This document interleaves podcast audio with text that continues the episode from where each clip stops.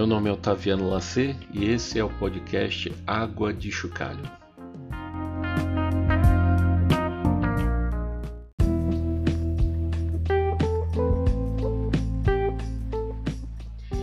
Orar se configura no ato de conversar com Deus. Porém, por mais simples que seja a definição do ato em si, e de fato não há necessidade de complicarmos isso, devemos buscar entender os mecanismos da oração com o intuito de amadurecermos nossa espiritualidade e fé. Não estou falando sobre adotarmos fórmulas prontas ou coisa do tipo, mas sim de compreendermos o papel de cada elemento da oração para que não caiamos num relacionamento superficial e até mesmo injusto com Deus. Pois muitos ensinamentos errôneos têm tentado reduzir Deus a uma espécie de gênio da lâmpada, para quem apresentamos desejos a serem atendidos, mas não consultamos sobre eles. E confundimos ter fé com dar por certo recebermos, ainda que sequer tenhamos aguardado a resposta de Deus sobre o pedido. Ora, além de errônea, cedo ou tarde, uma relação desse tipo está fadada à decepção. E pior, com Deus pois não é porque criamos um Deus à imagem e semelhança da nossa conveniência que estaremos livres de nos depararmos com o verdadeiro Deus, tal como ele é de fato.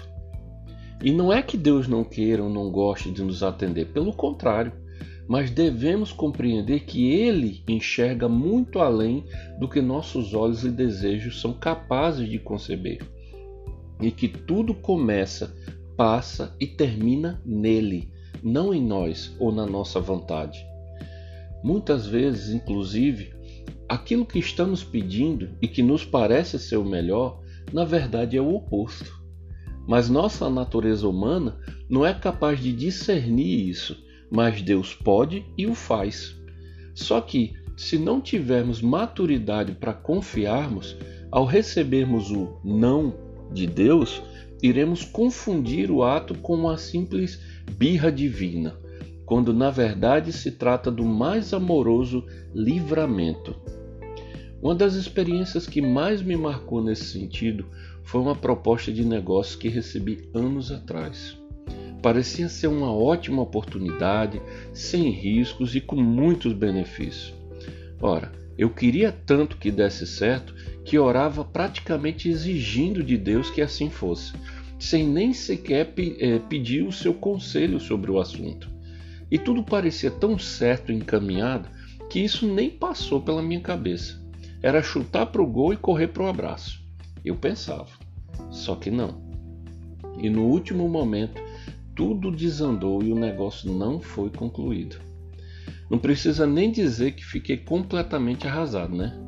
E não demorou muito para que eu jogasse toda a minha frustração sobre Deus, murmurando e me sentindo o mais injustiçado dos homens.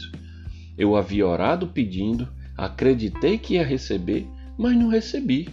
Como isso podia estar certo? Eu não havia tido fé? Eu questionava. Porém, alguns dias depois, qual não foi a minha surpresa ao descobrir que, na verdade, por muito pouco eu havia escapado de cair num golpe terrível, que inclusive já havia sido aplicado contra pessoas de outro estado e deixado as vítimas em petição de miséria. Senti imediatamente um misto de vergonha, gratidão e respeito por Deus.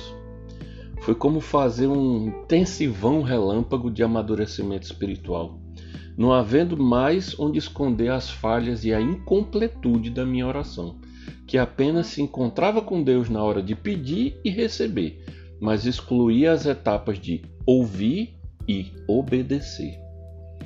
Por isso mesmo digo a vocês que o primeiro passo de uma oração espiritualmente amadurecida começa na apresentação do pedido a Deus. É como está escrito em Filipenses capítulo 4, versículo 6. Não andeis ansiosos por motivo algum. Pelo contrário, sejam todas as vossas solicitações declaradas na presença de Deus por meio de oração e súplicas com ações de graça. O ato de apresentarmos a Deus nossos pedidos e planos é também um convite para que Ele nos dê seu conselho e parecer sobre o assunto. E que privilégio temos nesse sentido, pois estamos recebendo isto de quem possui uma visão inigualável de todas as coisas.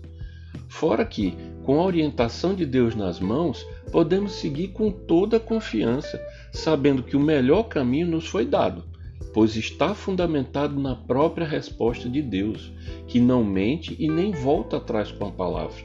É como disse Jesus: nem só de pão viverá o homem, mas de toda a palavra que sai da boca de Deus. Mateus capítulo 4, versículo 4. Porém, volto a dizer que tudo começa, passa e termina nele, não em nós ou na nossa vontade. Digo isso porque nem sempre a resposta será sim ou prossiga, por mais que queiramos muito. Portanto, devemos fugir da tentação de ignorar o conselho divino em nome de nos atendermos, de nos agradarmos. É o que nos diz Efésios, capítulo 5 e versículo 17. Por isso não sejais insensatos, mas entendei qual seja a vontade do Senhor. E mais, devemos ter em mente que Deus nos ama e que o seu direcionamento será sempre fundamentado neste amor, tal como nos garante Romanos capítulo 8, versículo 28.